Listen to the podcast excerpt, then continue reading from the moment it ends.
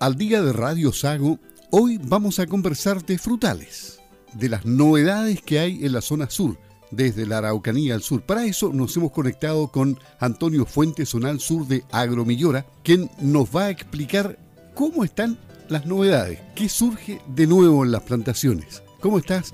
Gusto de saludarte, te habla Luis Márquez. Buenos días. Buenos días, qué gusto de saludarte nuevamente, sobre todo considerando lo, contentos que estamos con el avance de las novedades que nosotros mismos hemos podido ver y también impulsar más allá del tremendo boom de la cereza. Somos conscientes que, como, como dice el dicho, no solo de la cereza y el hombre, sino que también de otras cuestiones que, que hoy día están generando bastante inquietud en algunos productores más visionarios. ¿Y cuáles son las novedades? ¿Qué grandes novedades tenemos para el sur? Bueno, de lo que estamos nosotros impulsando, este año vamos a tener, ya se está iniciando la primera floración del ensayo más austral que tenemos en el país con eh, eh, almendros de floraciones tardías. Se ve muy prometedor, sobre todo considerando que mientras más al sur los agricultores tienen mayor afinidad con la mecanización y este modelo apunta más allá de, tratarse de un commodity de mucha demanda, está al 100% mecanizado y eso le gusta mucho a los agricultores. Tenemos un ensayo en Payaco que, que eh, como te digo, va, va para su primera floración este año. Justo con eso, no tan al sur, pero sí ya dentro de la zona sur, vamos a tener también alguna muestra de la ciruela, que para algunos productores de los ríos y los lagos podría ser una súper buena alternativa pensando en la exportación fresca de ciruela Dayan, que siempre fue pensada en, eh, deshidratado, esta vez mandar la fresca a China pinta como una alternativa interesante, en una fecha diferente de cosecha de la cereza y em, también junto con esas dos cosas seguimos promoviendo nuestros modelos de súper alta densidad de cereza y otros y otros cultivos. Creo que esas son novedades interesantes más allá de lo que no estamos desarrollando nosotros, como lo es el avellano y también el castaño, ¿por qué no? ¿Y cuáles son las características del almendro y por qué los agricultores se interesan? Ya me decía que estaba picanizado completamente, pero eh, el almendro en el mercado internacional se, se coloca bien? Absolutamente. la semana pasada estuve asistí virtualmente a, un, a una exposición que hizo un catalán de, de la cooperativa más grande de España, que se llama Unio Nat, que es de Cataluña, donde las cifras que entregaba en, en, el escenario más pesimista, digamos, hablan de que en el corto, en el corto plazo, corto mediano plazo, eh, el consumo a nivel global va a doblar a la producción. Eso quiere decir que los precios se van a mantener, eh, digamos, entre los 4 y 5 euros, eso es lo que hablaba él, eh, y con huertos a los que nosotros apuntamos a sacar sobre los 2.000 kilos de pepa por hectárea, ofrece alternativas interesantes a otros frutales y también a los cultivos tradicionales.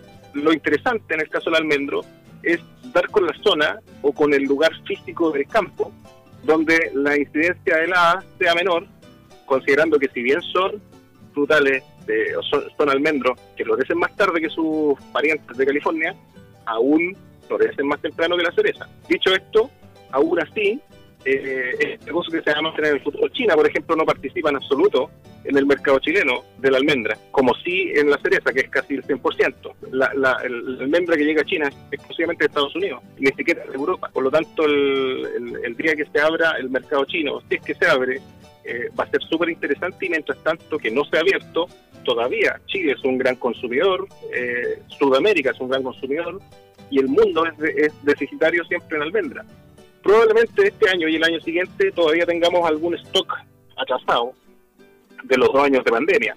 Pero California lo está pasando muy mal, que es el mayor productor del mundo, lo está pasando muy mal por temas de agua.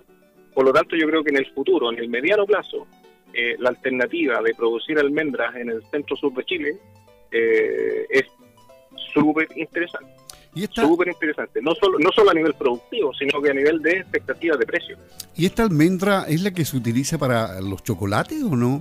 la, la, diferencia entre los europeos y los americanos es que los americanos, en general, eh, ellos dieron con una variedad que es extraordinaria, que se llama non que sirve para muchas cosas. En cambio, los españoles han diseñado o han obtenido distintas almendras para distintas cuestiones, mazapán, turrón, eh, etcétera. Pero aún así, y me van a disculpar los, oyentes lecheros de, tu zona, aún así se abre un tremendo espacio, por ejemplo, para esta, para esta eh, almendra que podría ser más pequeña o podría tener otra forma, por ejemplo, para los suplementos lácteos, para no llamarle leche almendra, para todos estos suplementos eh, que, se hacen en base a, almendra y otros, que obedecen a la demanda, por ejemplo, del estado vegano, o de la alimentación saludable, o dieta mediterránea, etcétera. Yo creo que, te, vuelvo a repetir, creo que la, la expectativa de los productores de almendra es alta en Chile, sobre todo considerando que los grandes productores de la zona centro y norte lo están pasando peor todavía. Eh, nosotros para el sur todavía tenemos suelo, todavía tenemos agua disponible, eh, solo falta solo falta un inversionista grande que se meta y después esto se, tiene que reventar por algún lado. ¿Y a, cuántas hectáreas más o menos llega el país eh, cultivando almendro? Chile tiene cerca de 9.000 hectáreas, pero congeladas hace un montón de tiempo. Y de esas 9.000, yo te diría que las que están en producción sin problema, que ya que todos tienen problemas, pero eh, que, están llegando a sus potenciales de producción deben ser alrededor de 5.000 y el resto está pasándolo muy mal eh, con la sequía del norte. Yo, yo no lo llamaría sequía, yo lo llamaría ya eh, producto del cambio climático. Claro. Ahora, la, la salida al problema es venirse al sur. ¿Cómo se ha venido gran parte de la fruticultura? Y, y, tú has detectado, más allá del interés en Payaco, detectado interés en otros productores de, la zona sur? Mira, la, primera plantación comercial con estas variedades y en el modelo que nosotros eh, proponemos ya se plantó este año en invierno en Bulnes, eso es al sur de Chillán. Eh, tenemos interés también ya con órdenes de compra para comprar puerta injertos para crecer después en huertos de, de almendra en Angol y en Los Ángeles. Eh, en el sur, cerca de Río Bueno, ya algún productor nos ha comprado una que otra plantita para empezar a buscar dentro de su, dentro de su eh, campo el lugar idóneo para producir almendras. Yo creo que ah, siendo, siendo un fruto seco tal como el avellano, te ofrece oportunidades únicas con respecto a la compra. Eh, en, la almendra tienes por lo menos, por lo menos 10 poderes de compra diferentes, todos muy serios, a diferencia del avellano. creo que creo que cumple, es que, es que encontramos los lugares precisos para la producción de almendra en el sur, cumple con, con el objetivo de convertirse en una alternativa, tanto la ganadería, los cereales, siempre lo mencionamos en las, ganaderías cereales, incluso la fruticultura de fruta fresca como lo es la cereza. Y bueno, sabemos que eh, hay que esperar el crecimiento de, de los árboles.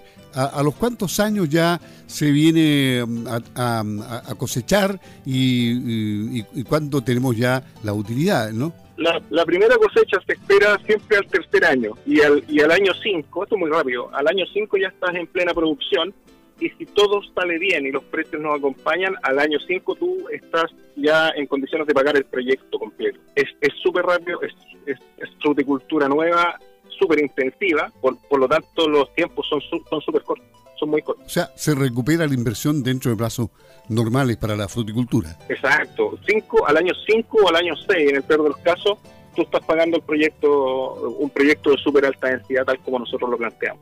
Y la otra novedad de, de la ciruela, ¿qué tal con la ciruela? ¿Cómo ha andado en el, en el país este tema? Interesante, eh, interesante. Chile, yo no sé si tú, ustedes lo sabían en el sur, pero Chile junto con California son los mayores productores a, nivel global de ciruela Dayan para deshidratado. Eh, es la que uno compra en el supermercado, la, la típica ciruela deshidratada, pero es tan dulce, es tan fresca que al chino le gusta mucho. Por lo tanto, hace algunos años, desde siempre se ha hecho, pero ahora con mayor eh, con mayores volúmenes, se ha mandado estas ciruelas como fresca al, mercado chino. algún asesor por ahí le ha llamado la ciruela de los pobres para, los chinos, y resulta que tiene un espacio. Eh, el sur, por su condición climática, probablemente no dé con la condición para secar esta fruta y mandarla como deshidratada pero sí, eh, mirando cada quinta de la zona sur, podemos proyectar que sí se podría eh, producir esta, esta ciruela con poca dificultad eh, pensando en un mercado para fresco. También pensando en estos mismos setos que nosotros armamos con los almendros, proyectando una cosecha 100% peatonal. 100% peatonal, la idea es, ojalá no subiese ni siquiera una caja, mantener huertos bajos, muy fáciles de, de cosechar, sobre todo considerando las dificultades que nos ha traído la situación actual con respecto al, a la disponibilidad de mano de obra. Estamos hablando con Antonio Fuentes de Agromillora, es el zonal sur de esta empresa que se especializa en eh, cultivos de frutales. Y lo último, eh, ¿Cuál es la recomendación para quienes quieran cambiar de, rubro o incursionar en, este tipo de, de, frutales? Y nos quedaba una novedad, ¿no? Sí, sí, habíamos hablado que de, los castaños. Hay un, hay una, una acción que está llamando Inia Grillanca en Tepuco, donde este, junto con los almendros nuestros también están haciendo alguna parcela demostrativa con eh, castaño marrón. Creo que también podría ser una alternativa. En el sur también hay una que otra plantación. la, producción de castaño marrón está concentrada en Ñuble, pero yo creo que las condiciones hacia el sur también se dan puede ser una alternativa. Es más lento en producción, probablemente los paybacks sean más largos, pero eh, creo, creo que una alternativa más eh, para proyectar el futuro. No, no podemos ser monocultivo o monofrutales o mono o mono eh, tenemos tenemos la, obligación para mantener para mantenernos en el mercado de meter alternativas productivas a cada explotación agrícola.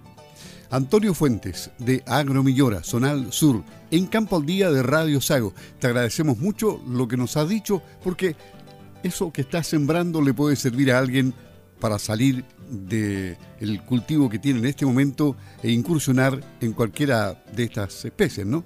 Muchas gracias, Antonio. Muchas gracias a ti por contactar. Que esté muy bien. Hasta pronto, gracias.